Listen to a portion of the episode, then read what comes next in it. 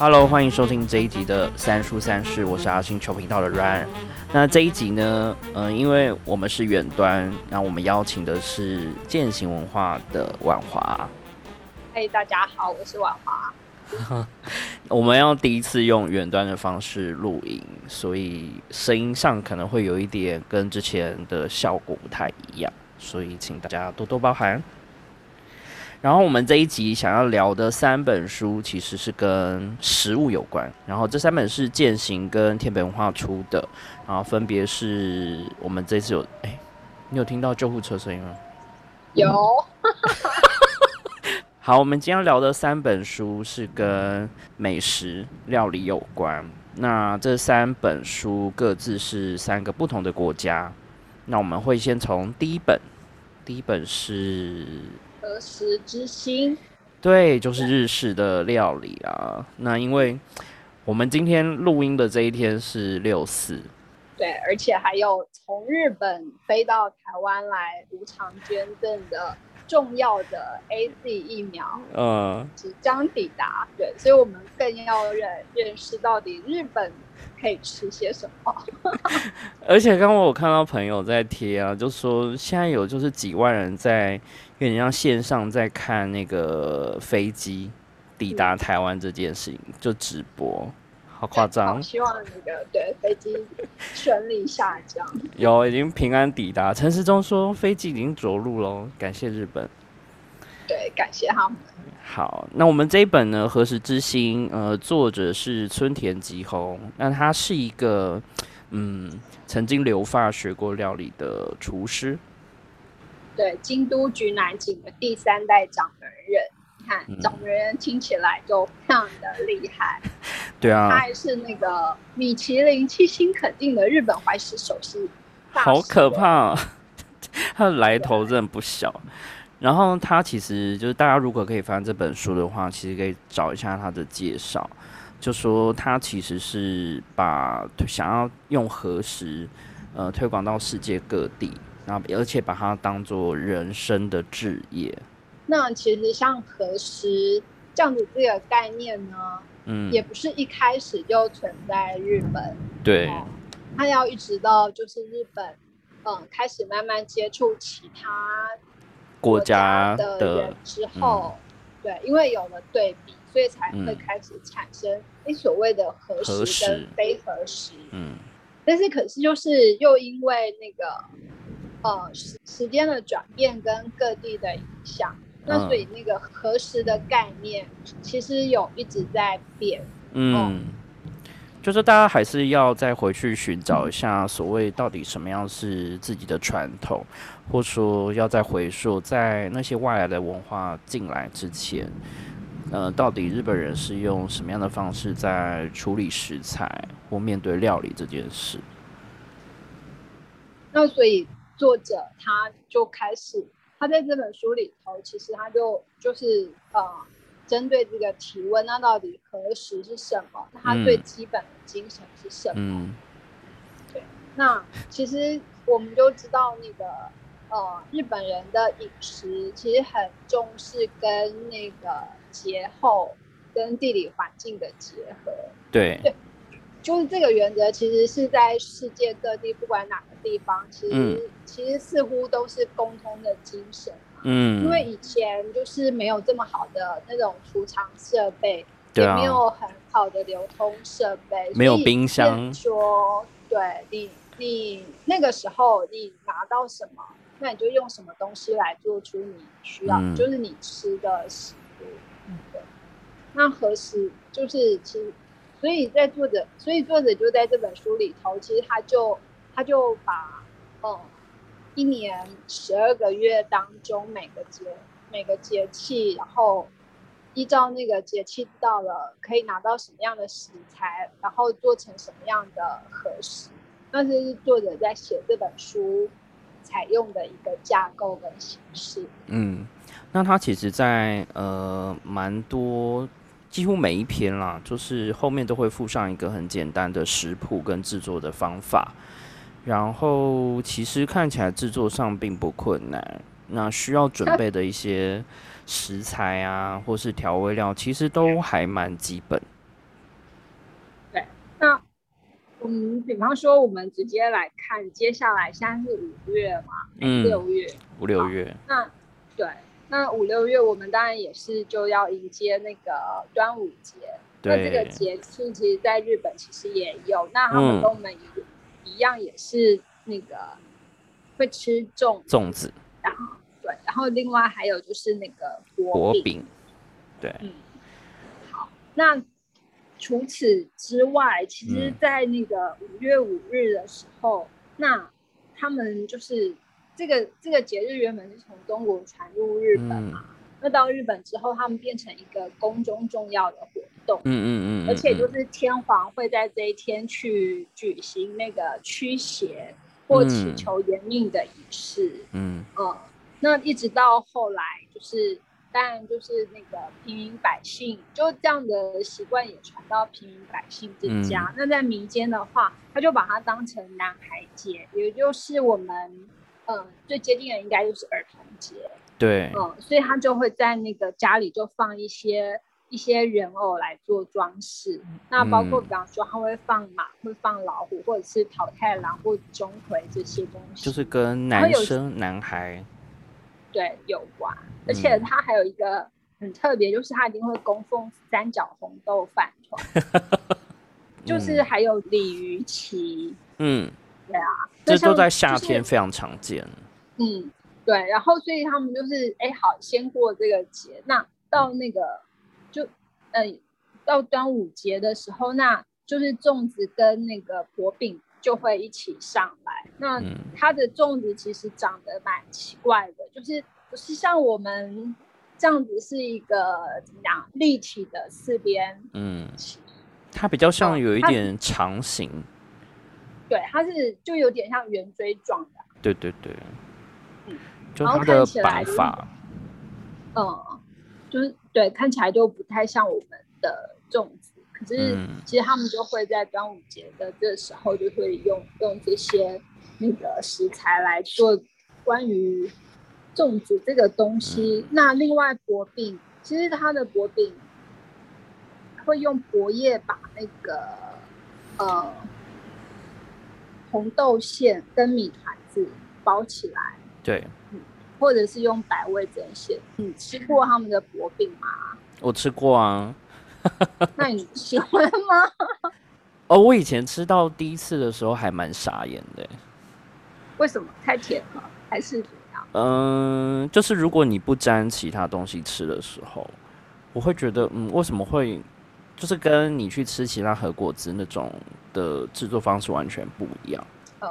然后在口感也很奇怪，就是软乎乎、黏糊糊的。对啊，是。然后就让一直咀嚼，虽然你一开始会觉得好像没什么味道，但还是有一个微微的甜在里面。然后有些是我有吃过是咸的，哦，对啊，然后甜的就是有比较近代一点，就会有演变出其他不同的口味跟吃法嘛。啊，那包在最外面的那个薄叶，你会跟你会搭着吃？不会，不会，不会。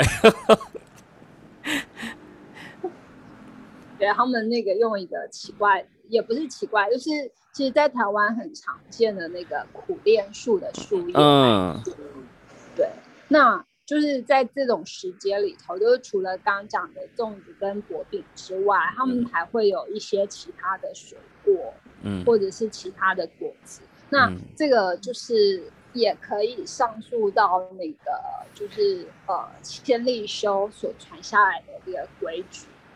对啊，那其实像他们在吃这些核果子的时候，哎，就都还有它，嗯，算是固定的一些规矩啊。那包括呢，核果子的设计都会象征着那个季节或者是大自然。嗯，我觉得他们就是取材的部分啊，就是食材之外。就是譬如说，嗯，装饰甚至是包裹的东西，还是会很顺应，就是当下能够取得的素材。就像刚刚讲那个粽子的叶子啊。然后，所以在每每一个月份，就是呃，就会有不同的东西可以吃。嗯。那这样子反过来讲，就是当你想吃某样东西的时候，你就要记得它是在哪个月份才会有。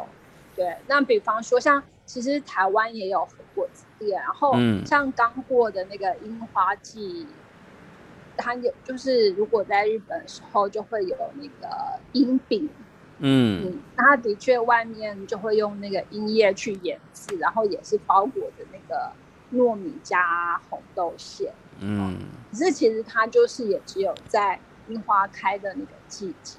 所以，狼说，就是你到四月之后，你再到那个果子店跟他讲说：“哎，我要吃樱饼。”然后那个老板就跟你说：“哦，没有了，已经停止了。”嗯，对。那他们就不会在非那个非那个季节的时候去销售这些东西。虽然说，像就是这些东西现在保存，比方说草莓，好了，一年四季也都可能会有。现在都是这样。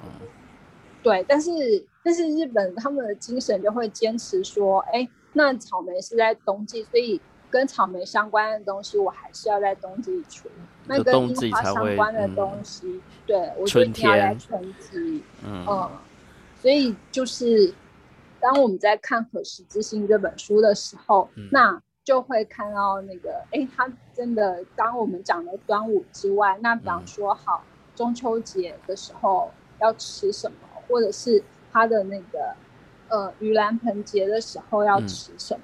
嗯，他其实里面在介绍每个季节是应该要吃，或者是说很适合吃的料理的时候，他其实就是搭着他自己人生的经验在分享，然后就常会有那个他想起他小时候。可能在什么状况之下吃到这个东西，或者是说他记忆中可能家里就会准备相关的这样的料理。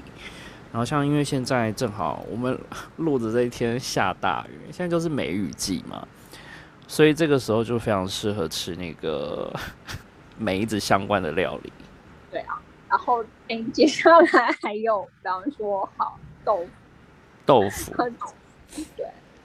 讲到，因为老板是京都人嘛，嗯，对，那京都就是像，就是我之前第一次去京都的时候，那就是因为那个也是跟旅行社购买自由行的一个 package，然后其中有一项，他就就是他会特别写说，哎，我们这个有赠送，你可以去哪一家店去吃他的那个豆腐跟哦那个。跟哎，那个叫什么豆腐皮？嗯，豆皮。对，豆皮。对，就是到京都你一定要吃的那个东西。嗯，对啊。那像其实这些东西其实也都是由中国传传入日本。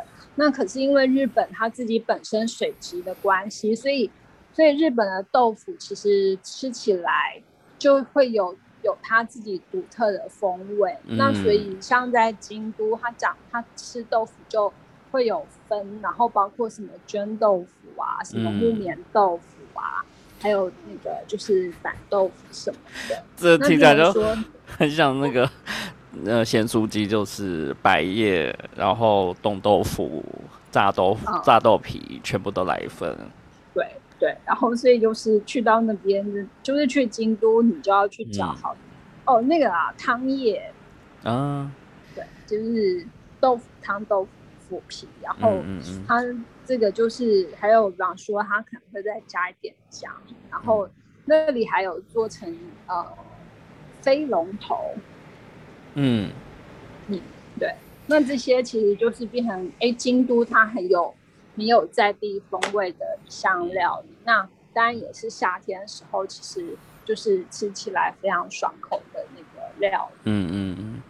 然后，因为像最近这几年，还蛮多店家他们会开始自己酿，就是每年会酿一一坛的那个美酒，然后慢慢就变得很像一种仪式，就说它就是大概是在现在这个时节，然后会依照那一年产出的梅子，然后或是开始搭配不同的那个食谱，就有些人会用可能。白酒啊，有的人会用自己其他的酒类去搭，然后去酿出不同比例的美酒。那有时候是一年，大概半年之后就可以喝。那有的是其实可以放到三五年左右，那味道完全又都不一样。我觉得慢慢就是好像 喝美酒这件事情越来越普及。对啊，而且夏天都是，因为现在可以做，就是可以做刨冰嘛。对。嗯，所以就可以把那个美酒就淋在那个刨冰上面。嗯。对，然后如果你就是刚好你家的建筑是属于像那个京都的金町家那种，就是有有那个圆廊的话，对，然后这也太爽吧。就可以在上面滚来滚去，然后吃一口那个美酒美酒串米。嗯，现在就只能想象。对，现在只能想象。暂时还去不。台湾台湾还有很多梅子可以那个采收。对对对对。所以今年可能也因为就是大家也只能待在家里吧。嗯。所以也是看到不少人就是一缸一缸的那个梅子买买来酿酒。对啊，然后就不免想到，比方说《海街日志》里头，就是摘采梅酒、摘采梅子来酿酒，都是现在非常重要的一个，就是夏天的一一件大事啊，例行的仪式。对对。对啊，那像这样就是配合这种时间，然后来做这件事情，其实也有一番那个 悠闲的味道。对啊，对像之前，呃，我们在聊另外一本书，就是江湖人的生生活超入门的本，里面不是就有提到，就是关于他们江户子，他们其实夏天的时候做了非常多消暑的一些做法，就包括生活上的，啊，比如说穿的衣服啊，然后甚至是家里的那个门啊，然后再就是因为他们没有冷气嘛。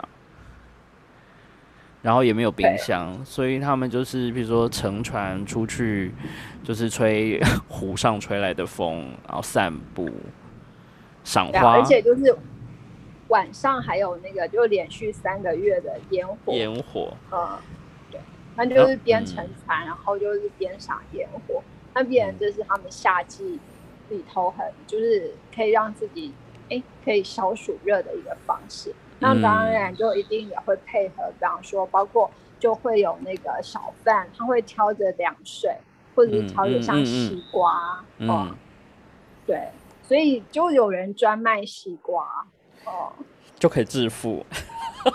对啊，对，就是他们可以靠这样来生活。嗯，对啊，就其实还蛮，就还蛮单纯的。好吧，我们现在很复杂，每个人都要斜杠。可是，可是，对，如果可以，就是像那样子，呃，大家很悠闲自在的生活，就是现在想象起来，搞不好大家吃在嘴里的食物都还会更有滋味吧。嗯，因为刚刚有提到说，在吃豆腐的时候，那它里面其实有提到一句，就是说日本料理其实是水的料理嘛，那中国这边就是偏火的料理。火，嗯。所以像到日本，就是吃到冷的东西，其实是还蛮正常的。比如说有一些小菜啊，然后或是前菜之类的，都会比较是冷一点，冷盘冷面的料理其实还蛮多。哦，对，说到冷面，就也是他们就用那个，他们也是用诶荞麦面，用荞麦制作的那个，这个也是他们夏天。里头非常具代表性的食物，嗯嗯嗯，对啊。好，那讲到面，就是联想到，好，除了荞麦面之外，很很普遍的就是意大利面。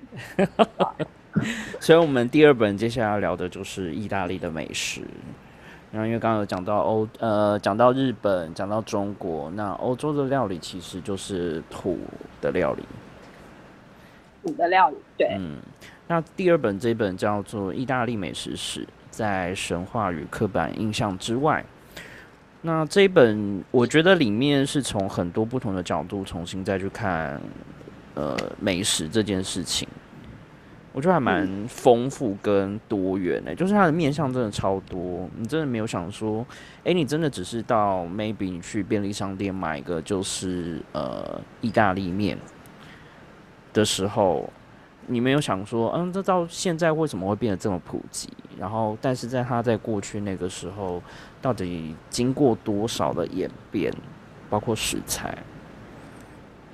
对啊，所以这个作者他其实就从很很远古时代开始讲起。那至于他为什么要从那么早开始讲呢？其实也是为了解开最根本的一个问题，就是说，哎，那到底所谓的意大利食物是什么？就是有没有它特别的那个点？对，因为像刚刚讲日本的食物，那我们就会就会有直接的联想嘛。比方说，就是刚刚说，哎，可能是豆腐，然后可能是那个呃，它的寿司，或者是它特殊的，像刚刚讲的和果子之类。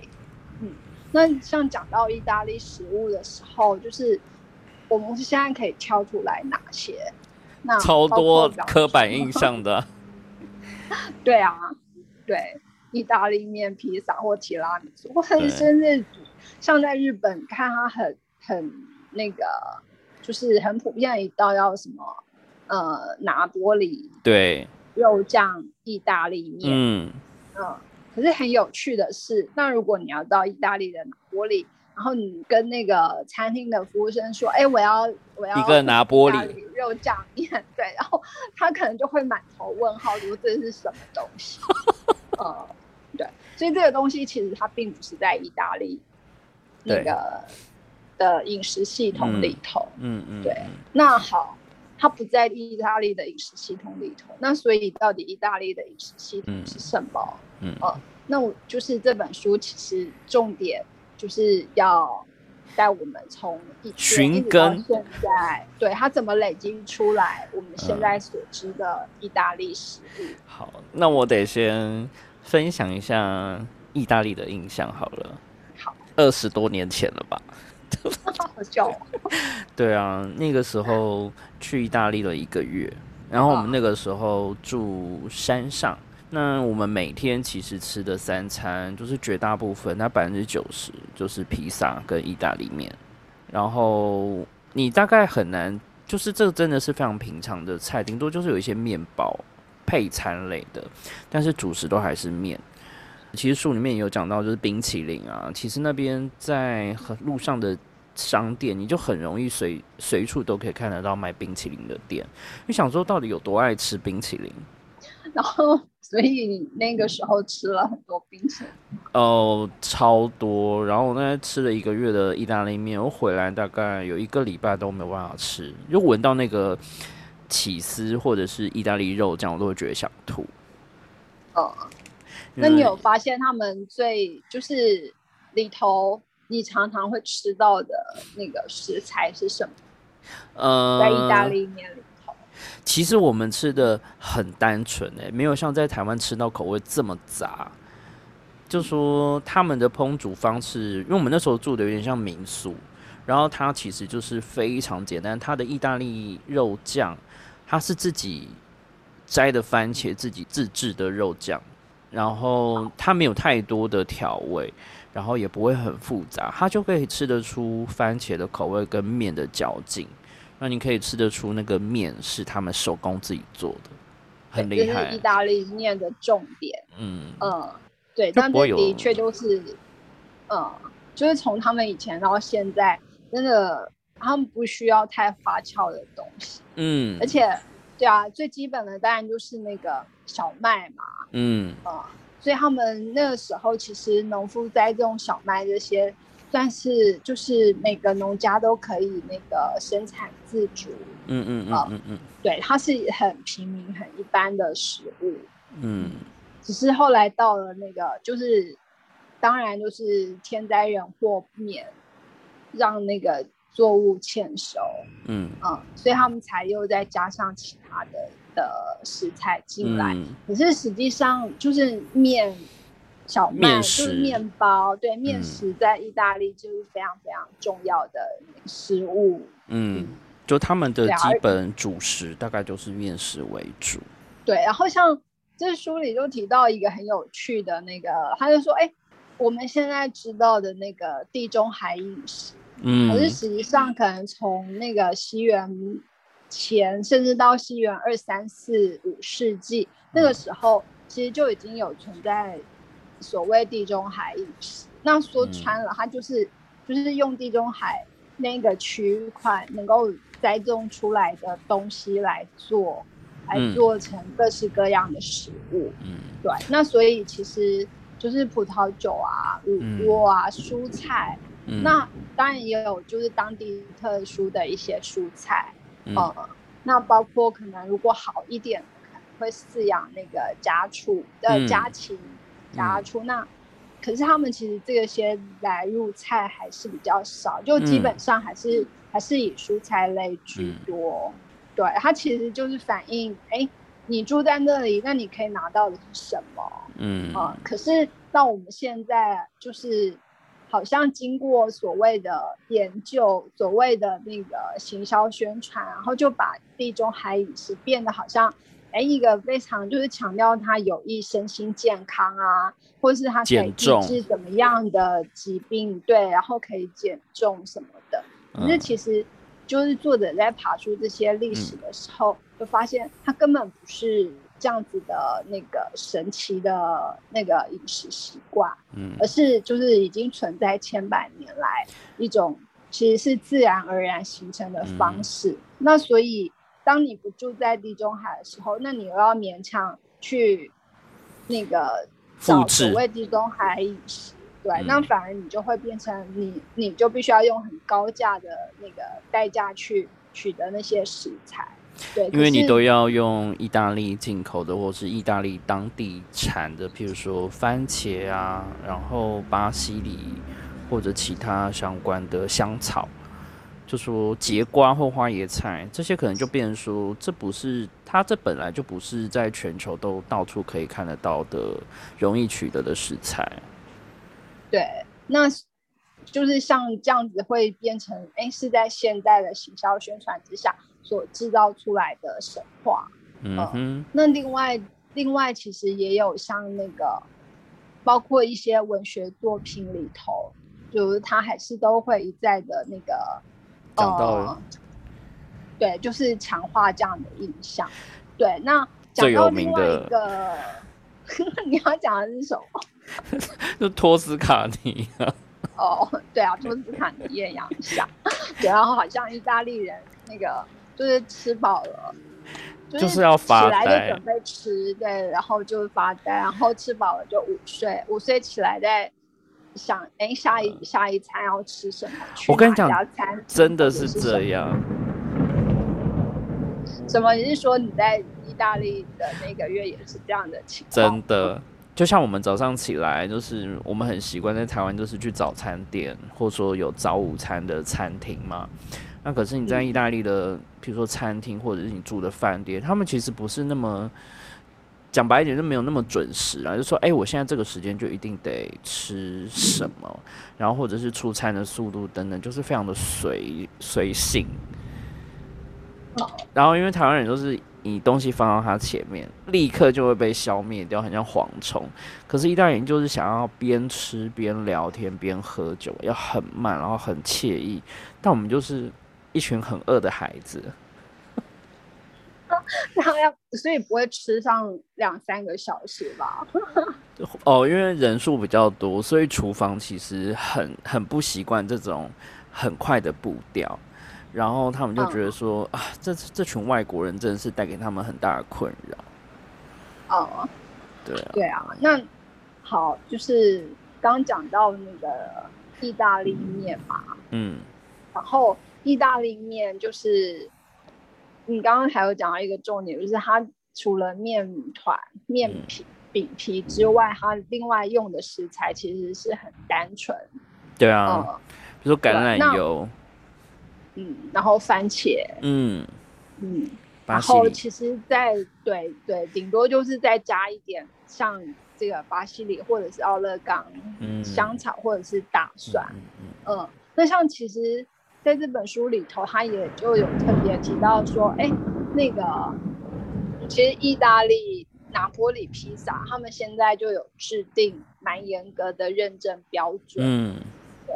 然后，所以通常我们在那个台湾意大利餐厅里头吃到的，都不是那个正宗的拿坡里 披萨。对啊。就是即便他是意大利来的人，你不不见得他现在烹煮在台湾的这个料理，就真的是到底的意大利料理耶。嗯，对啊，像他玛格丽塔披萨的话，它就是就是食材加上莫扎瑞拉嗯，然后加罗勒加橄榄油，它其实就这四种。那如果他要就是有所谓的那个加料披萨的话，它其实顶多就是再加上一个小番茄。对。那其实，那我们看起来就会觉得怎么那么少，很很单薄啊，这太太薄弱。对，可是他们就是可能因为整个这样子一直演变到现在的结果啊，他们就对这样子的那个规定跟认证，就是呃，一方面他们就制定很严格的、很严格的认证标准，嗯，对，那。这个就是保护他们当地的一些，就是农产生产产业这一块，是，对，然后还有包括就是食材的制作，嗯，我觉得他们对于这个其实很保护，哎，就是他们在对，比如说出口或这种呃饮食文化在外传的部分，其实就是非常小心。对，所以像他就说他的认证其实他会细到。比方说，他就说哦，如果你要这个，嗯，拿波里披萨跟其他披萨的差异呢，嗯。包括比方说它的边缘饼皮必须要比中间高，然后必须要有烤箱烤出来的金黄色泽，嗯。那摸起来吃起来必须要质地柔软，然后中间的装饰还要呈现番茄红，然后也要有比方说油脂的混合均匀完美这些。嗯那包括那个加的乳酪的白，要到怎么样的白？要有那种黄金三角的感觉。对，然后你不是随便拿一个乳酪来放上去，就就是就是它可呃认证的那个拿玻璃披萨。因为如果这样子，其实台湾很多的玛格丽塔的那个披萨是完全不合格。对，那包括那个那个嗯乳酪要要用，还要用有原产。嗯，原产地地名保护制度认证的。那就是其实我们呃以前的意大利当然不会有这些这么繁杂的这些认证过程，嗯，可是就是到了近代，那因为其实就是交通方便，那一些物产的流通其实也比以前快速迅速很多，嗯，那所以其实一方面他们。就是有兴起，哎，我要保护我意大利原本的东西。嗯嗯。那另外一方面，就是也是要对抗，就是其他国家嗯入侵的食物，因为包括像像那个全世界到处都有的那个麦当劳，好了，嗯哼，对。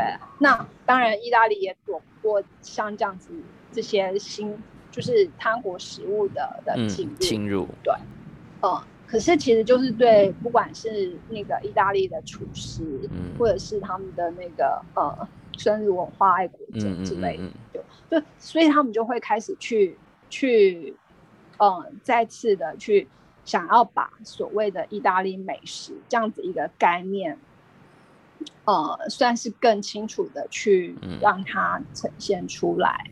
我觉得就比较像是呃。让他能够得到认证，甚至是有形象，然后让他真的很像意大利，就是一个品牌的样子，在在处理他们自己的东西。因为美食是他们的文化众多文化当中的其中一环而已嘛。然后，可是就是嗯，就除了除了呃，意大利对国际这样子两两造之间的一个。呃，他虽然是要取得自己的独特地位之外，那其实，在意大利自己本身，他也经历了，就是嗯，不同民族，嗯，跟不同宗教，因为其实除了好罗马天主教之外，那他其实也受犹太教，其实也受那个伊斯兰教，嗯嗯，或者是其他那个对，呃，那这些再加上一个意大利，其实它从南到北。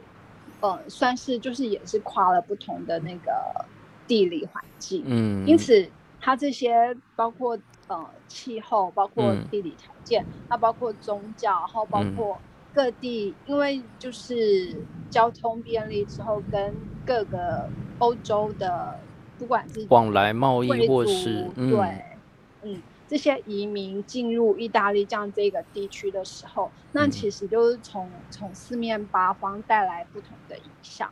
那当然这些影响又会又会其实就又跟日本的状况很类似，就是对别的地方来的，那一定会被当地的一些限制或者是特殊条件消融，对，那就产生出。其实就是意大利的特色料理，那包括像犹太饮食在意大利，绝对跟犹太饮食在那个以色列呈现的方式就完全不同。嗯，对。那所以就是我们会透过这本书看到，哎，整个意大利饮食的丰富，就是除了不管是我们现在可以尝试到提拉米苏，或者是披萨，或者是意大利，嗯。对，可是其实它里头就有更细致的的划分，那当然甚至也包括就是一般的平民平民百姓跟跟贵族贵族之间，哎，他们就是包括比方说，哎，他们会不会吃呃动物的内脏？嗯，对，那就会有差别。那还有包括哎，他们进食时候的礼仪是什么？嗯，那这也是慢慢一步一步。去融合吸收，然后慢慢再发展出来。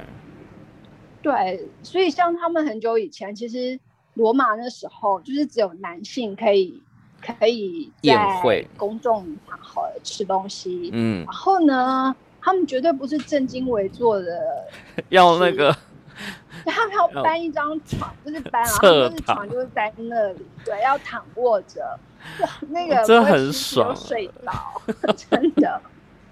对，然后如果那个时候的女性，都贵族女性被允许出席宴会的话，嗯，反而是哎，女性只能坐在一旁，嗯嗯。那不过当然就是也会，就是也会跟着那个时代改进，那嗯，后来女性也可以就是用侧躺的方式，就跟着大家一起在那里吃喝，嗯，有了，那看到那个平权的。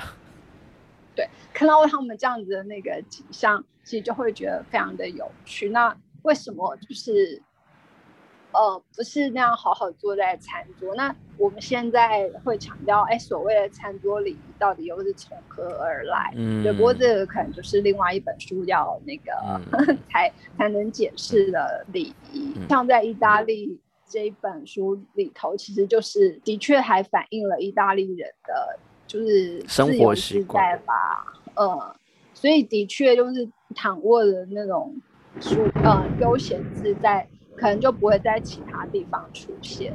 嗯，你的雷声好大。然后刚刚其实除了讲到那个披萨的认证嘛，嗯，然后其实葡萄酒的认证也还蛮严格，因为它真的也是要为了有点像是对抗其他产地的葡萄酒。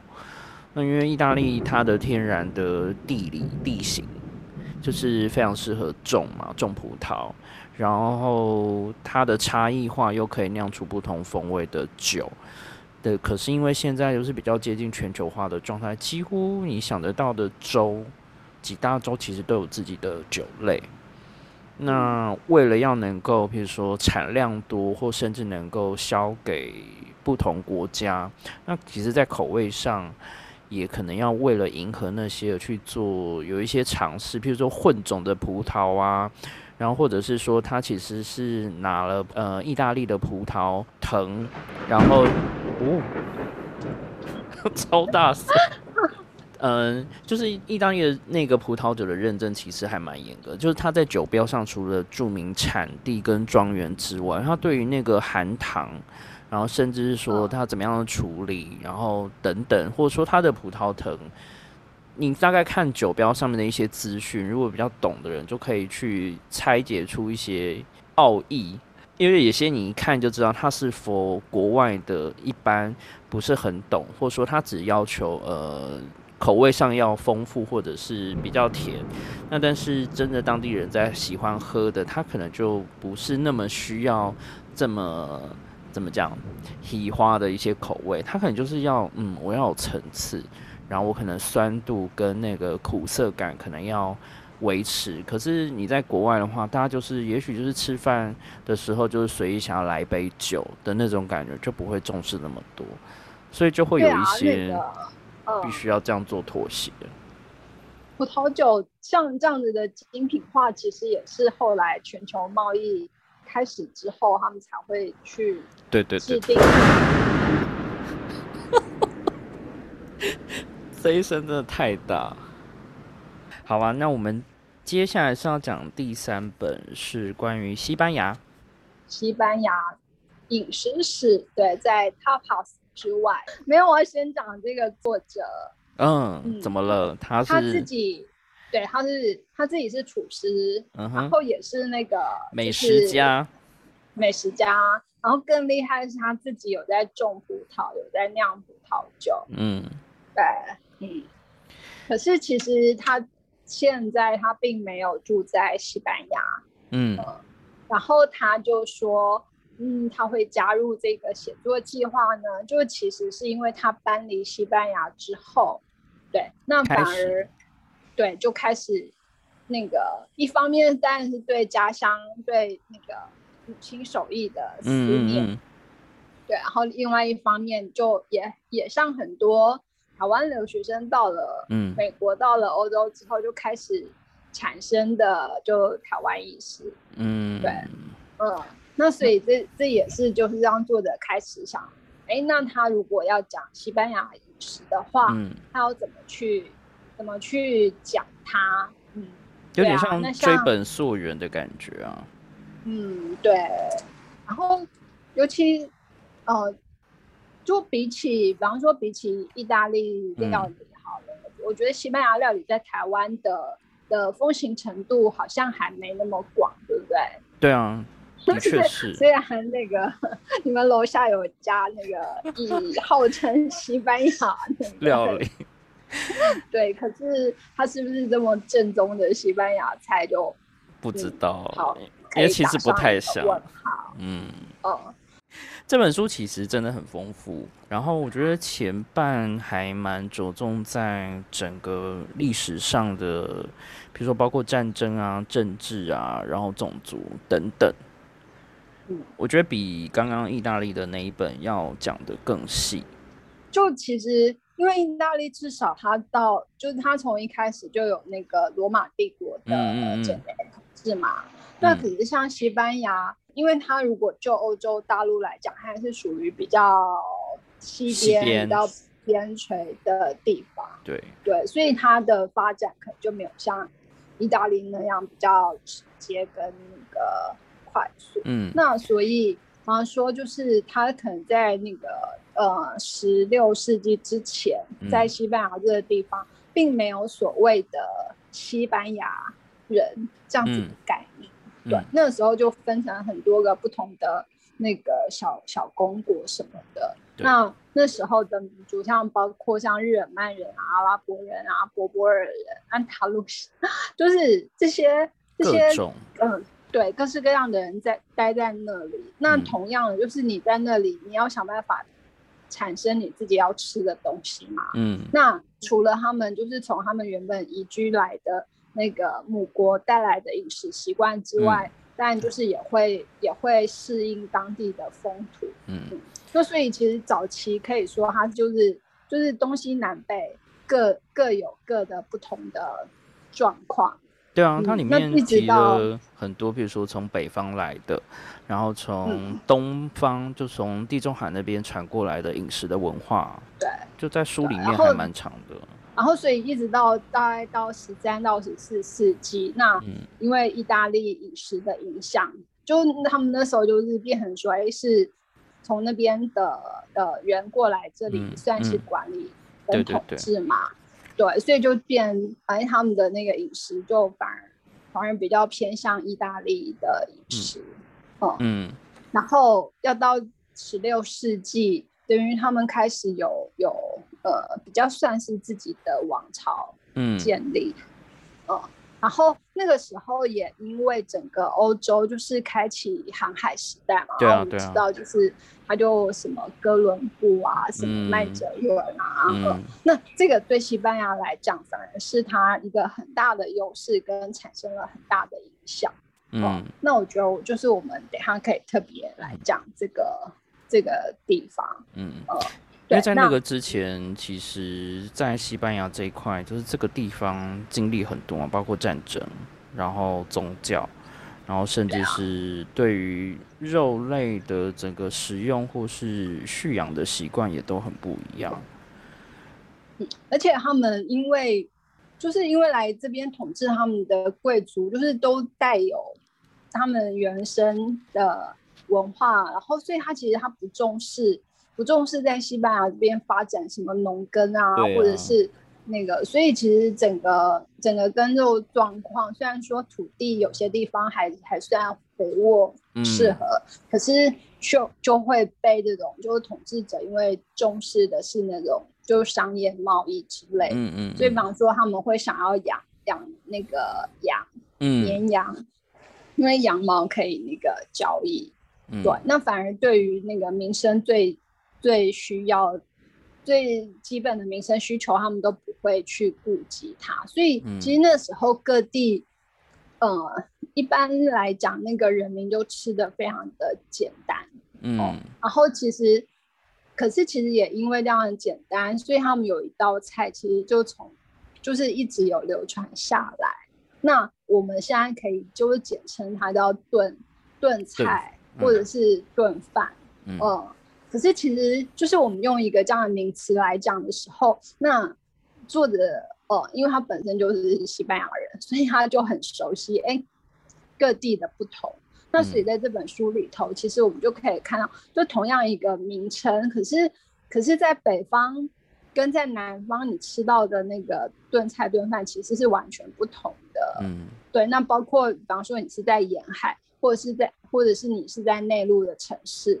对啊，或者是你在巴塞隆那，或者你在加泰罗尼亚，或者是你在哪里，就是其实它各地反而会有会有各地的顿饭，嗯，而且他们就不会就是不会产生就是你在北边可以吃到南边的菜，嗯，那那个这个时候来讲，其实可以说是地方菜就慢慢的产生，然后也开始有一些嗯，像是厨师或者是那个修道院的人。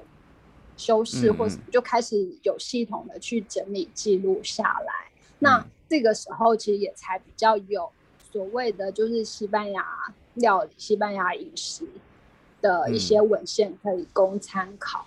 嗯，对。那到十八世纪的时候就受法国影响喽，那所以就是吃的有比较精致吗？就。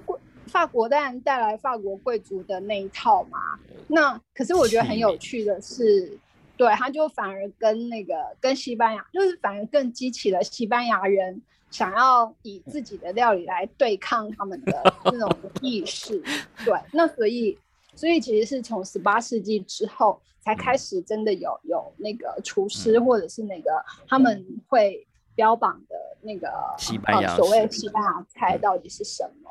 嗯，那到十九世纪就是有非常强烈的那个西班牙料理捍卫者出来。嗯，那可是像到二十世纪之后，就是我们现在讲很多，比方说那个分子料理，对，就其实也是以西班牙的大厨，算是他们的那个拿手特色。对啊，对，可是就是很好玩，就是可以说是物极必反怎样？那反正他们现在就是。的潮流又反而从那个分子料理再度回归到，就是所谓他们这样子历史整个一直流传演变下来的西班牙菜。嗯，对。像里面有提到，嗯，动物的内脏，就说其实那其实一般平民会吃，可是后来就是像。是法国的那个饮食习惯进来之后，嗯，他们反而觉得就是你是野蛮人，或者是你是未开化的人，你才吃这些东西。对，对。那可是实际上就是西班牙人在料理这些动物内脏 其实也很厉害，反而很厉害。嗯，那当然他们现在是对，然后他们现在有有回归，所以其实现在去西班牙应该还是可以吃到这些东西，就包括他们料理骨头啊，然后甚至是动物的内脏，然后他们有各种烹调的方式，然后有特别是专出料理那个内脏的食谱，对。对，所以然后就是除了这个之外，这是这是属于他们那个当地原本就有的，嗯，就有的食材。那可是如果要比较起来的话，就是比方说跟跟那个意大利有一个很大的不同是，哎，他们的航海就其实呃算是很大程度改变了那个西班牙的料理的内涵，嗯。因为我们知道，就是西班牙，它其实航海还蛮厉害的。对啊，嗯，对，所以他那个时候其实就是，尽管，然后另外一方面就是，当然除了那个贸易，想要寻找香料，想要寻找当时最最最贵重的胡椒之外，那。还有就是西班牙本土就是有产有发生那个饥荒的状况嘛？对啊，所以他们就是一方面要找新的那个物料来源，然后另外一方面也要找新的耕地。嗯，那因为他们其实航海技术很好，那又获得那个就是贵族的支持，所以当就是发现新大陆，然后到那个中美洲那里去。嗯，可是他们就是也没有想到是哎。那他们在中美洲，就是一开始去到那里，当然也不敢吃当地的东西。可是没办法，因为你船运过去的不可能支持你太久，所以你最后还是得要学会你要去吃里头的东西，就是吃那边的东西。然后另外一方面是，那当地的人就是他们也会把它，就有点像是那种使节团，然后把他接到。西班牙来，所以那时候在那里的那个玛雅人，其实他们就有那个使节团，然后就派到那个西班牙来。那他们来的时候，当然就是就会带了一些那个一些算他们觉得很珍贵的礼物，像包括呃某种鸟的羽毛，或者是某个香料，那或者是像辣椒跟玉米，嗯，对，然后其。其中一个很重要的东西就是，哎，他们有人带了那个陶锅，那陶锅里头就装了，呃，他们日常里头很常见的那个巧克力，就是可可饮料。那这个东西在西班牙其实原本没有，嗯嗯，可是西班牙的那个很快就变成时尚。对他吃，就是他尝了之后，他觉得，哎，好，好像还蛮好吃的。而且他就说，就是那个还有一些像呃类似像探险家这样子的人，他就就是在当时的著作里头，他就说啊，那个他们从中美洲那里带来的某种跟秘鲁骨科叶一样疯狂的东西，嗯，那其实他讲的就是那个巧克力，就说是治百病的灵丹呢。对他们就真的用那个来来。就是除了吃之外，当然就是也有健康的那个意涵。然后，可是我觉得很好玩，是因为玛雅人那个时候他们吃巧克力，嗯，他们呃倒不是做成甜点，他们就是加在一般日常的菜肴里头，嗯，然后当然就是像加辣椒就很常见，嗯，对，然后就是。可是其实，呃，它除了就是煮的很浓稠之外，它其实就当做那个料理的酱汁。嗯。哦。可是到西班牙的时候，那个加入香料跟其他东西。那香料是原本玛雅那边就会加各式各样的香料，对。可是西班牙这边最特别是它加入了糖。哦。糖真的是改变世界。对啊，而且。而且，因为其实原本中南美洲不产糖，对，那西班牙人呢就把这个种植的技术带到那边去，因为他们就在那边算设殖民地嘛，对啊，然后生产的这些糖就是也运回欧洲，变成他们贸易上很重要的那个呃物质。那所以这个糖就是变成不。就是不仅是改变了那个西班牙，其实也改变中南美洲。嗯，然后呢，这整个那个巧克力就被他们加入糖。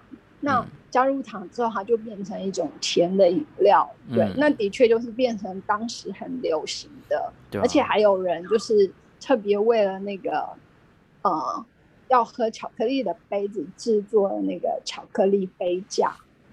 对，就是然后看起来非常的高级，而且它就改变了它的那个煮的方式。嗯，但是就是因为他们不喜欢。太刺激的味道，所以其实后来在欧洲比较少会加那个辣椒。嗯嗯，对。但是其实巧克力加辣椒真的很好吃，要有一点点、一点点微微的辣，一点点。对啊，然后就是他们那个那边的使用方法，就是其实你的配料没有固定，就反而有点像说，哎，我们现在去那个手摇饮料店，那。就是你跟他讲说，哎，我要我要那个可可，对，然后他就会有很多种选择，让你就说，哎，那你要加什么加什么加什么，加珍珠，加 加野果，对。可是他们那时候就是，比方说加香草荚，而且一开始一开始其实就是家里要有一定地位、比较有钱的人才能喝得到嘛。对，然后他们很好玩的是那个，就是嗯。就除了你要有钱之外，然后可是因为西班牙就是受那个天主教的统治嘛，对，那他们会有那个所谓的大斋节，嗯，那像在在大斋节的时候，就比方说你不能喝酒啊，嗯，那你不能吃肉，你不能干嘛？嗯，那可是对于可可这样这个新的饮料怎么办？就是它不在他们原本的规范里头，非常破格，然后他们就。对，然后就提起了这个议题，而且还那个就是议题还要弄到罗马教宗 那边去讨论，然后等到他们讨论确定之后才过那个对，然后就说哦好，那它不算酒，所以那个它可以在大斋节里头饮用使用，嗯。对，那所以变反而巧克力又变，就是到西班牙也变成他们一个很重要的那个饮品。嗯，对啊。那像西班牙，他们就是就刚讲的，因为他受那个天主教的影响很深嘛。那在大斋节，就是你很多东西不能吃，那所以包括像肉类也不行。嗯。哦，所以他们那时候就有，就比方说他们各地有一道其实叫做百酱鸡。嗯。那可是鸡不能吃，所以他们也会变通，所以就变成嗯变变出了一道叫做白酱鱼，对，鱼就不算在那个肉类的范围里头。呃，我觉得他们真的很会去做调整跟应变呢。对啊，然后就是变成说上有政策，下有对策。那。西班牙我们也知道，就是它有一个那个呃狂欢节嘉年华，嗯，这也是他们很重要的那个活动嘛。那可是曾经就有就有一段时期，就是贵族就觉得说啊，那这些嘉年华会引起那个地方的百姓的那个，就是让他们陷入疯狂状态，然后怕他们对，所以就会限制，然后甚至禁止他们就是举办这些活动。那可是当然，对于西班牙人来讲，就是他们当然不愿意接受这样子的那个，所以他们会就是会采取，嗯，比方说私私底下用一些名目，然后继续举办他们的那种嘉年华活动。对啊，那所以其实，在西班牙饮食当中，可以看到另外一个很有趣的特色，就是哎，一般平民对上那个贵族。那他们之间就是除了那个饮食的那个呃材食材跟形式的分别之外，就是他们也会用呃很多有趣的方式来来呈现他们自己的那个料理。那这些饮食习惯，作者其实有特别举出说，哎。当时的那个文人作家就会把它写在那个创作里头，那包括比方说像我们很熟悉的那个唐吉诃德，嗯，哦，然后他就讲说，哎，他们就是，呃，平常时候但就是必须要吃的比较简朴嘛，可是那个唐吉诃德跟他的仆人商丘就这样一路上其实就因为没钱，所以也没什么东西可以吃。然后呢，就经过一个地方，就发现哎，当地的那个地主，然后他儿子要娶亲，那就那个准备了很多的东西。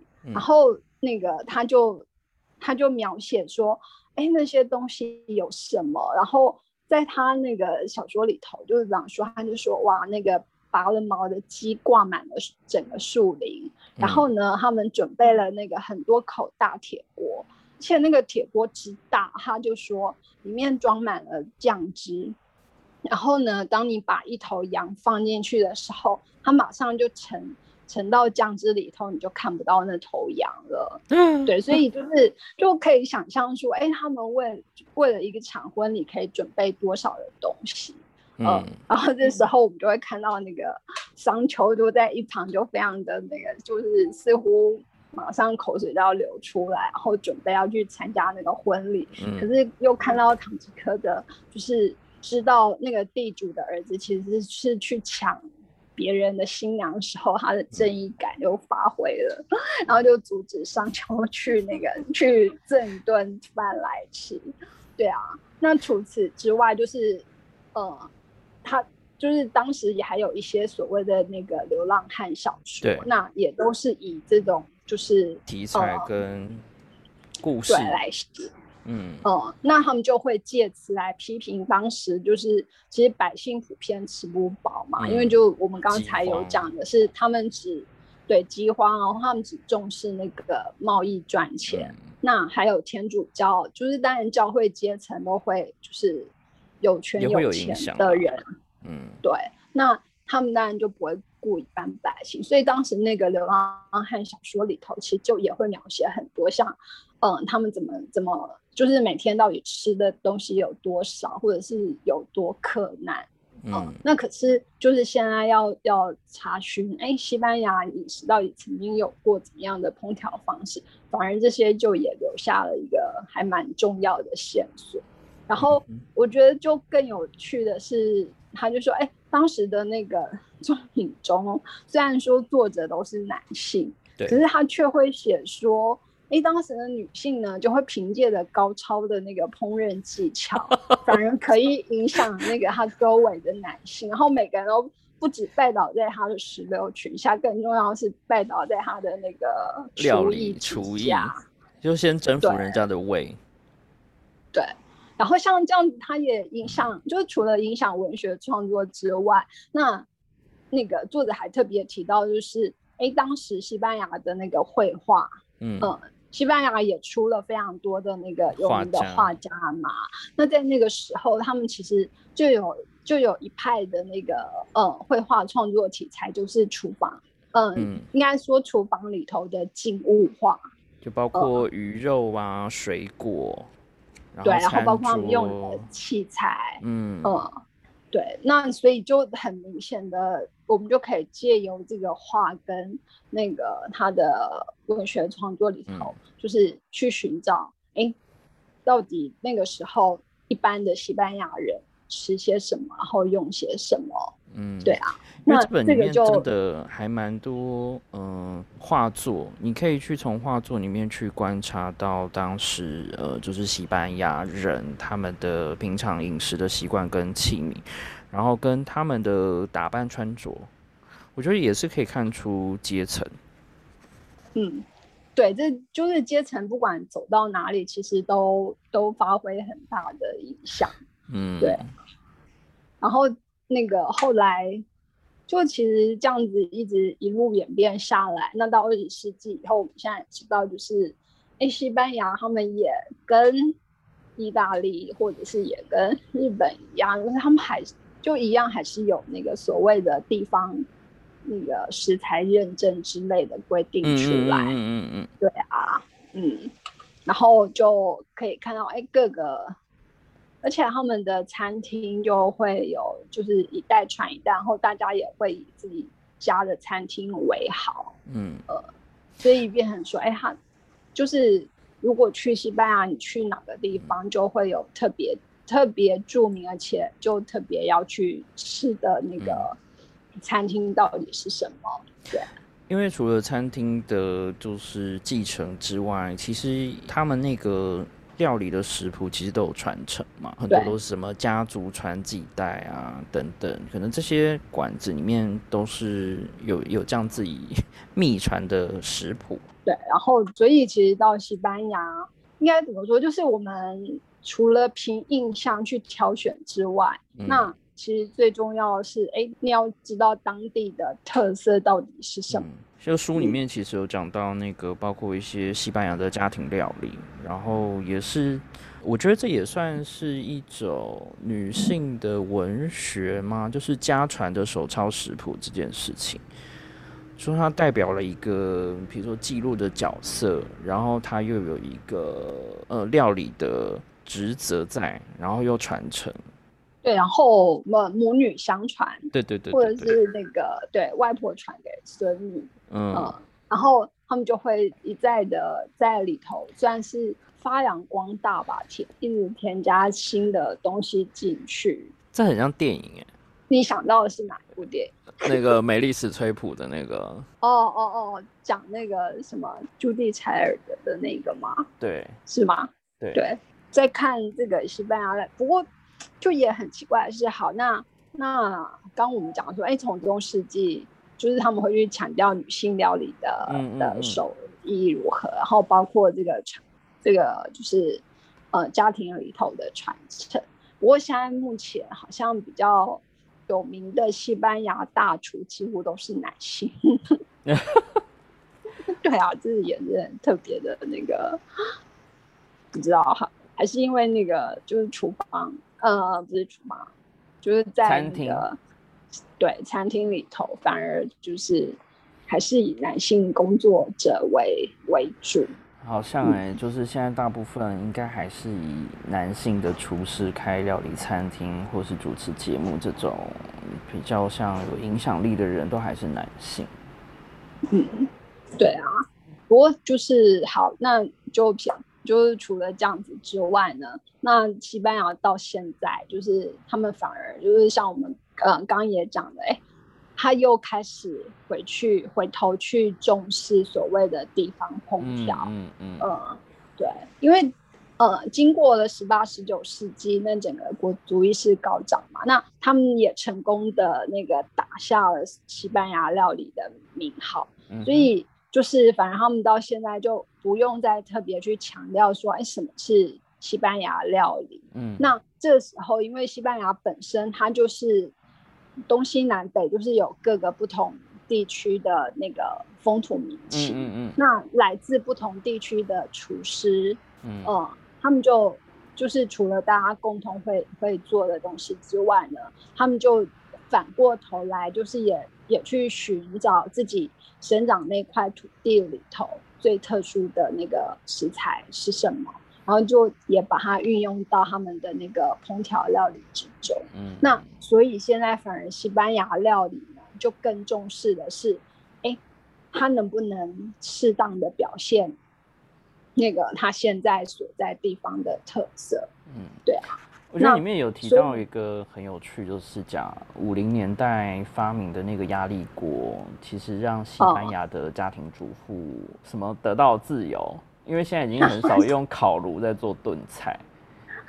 对，他们以前那个烤就要烤很久，长时间，比如说豆子啊，做肉啊，然后它每一个炖菜里面可能又有各种不同的。馅料在里面，那你整体来说，你整个烹煮时间会拉非常的长。对啊，那所以对他们来讲，然后说像这个器具的发发明很重要。然后像如果是在意大利的话，那反而每个家庭里头最重要的就是那个制面机。对啊，以前可能都是手揉，可是后来有那个制面机之后，他们就可以比较轻松容易的产制面条。对，那所以就是可以，就是自己也可以看到说，哎，两个地方就其实他们真的就有他们自己料理上的的那个特色所在。嗯嗯，对。然后像就是还有很有趣的，比方说，那也因为那个他们有沿海的城镇跟内陆的城镇嘛，那就一样，就是你沿海当然可以吃到很多海鲜，所以西班牙海鲜炖饭其实很有名。那可是他到了内内陆怎么办，呃，然后他们就会对一方面换东西，然后另外一方面是他们会用研制的方法，嗯，然后当时就是除了他们沿海之外，那也因为他们的航海技术很不错，嗯，对，所以他们就是那个会去北美洲远洋捕鱼，嗯，然后会做成盐渍鳕鱼，那就很很奇妙的就是盐渍鳕鱼，结果就是也变成他们就是家常菜中非常。非常普遍的一个食材来源，对，这非常特别。对啊，就原本不是他们那个产地的东西，可是却就是他们就会因为航海交通的关系，所以其实就带了很多不同于欧洲其他地方的食材进来。这次除了他们当地的特色农产之外，另外一个很重要的西班牙料理的材料成分，对，这就是他们跟其他不同。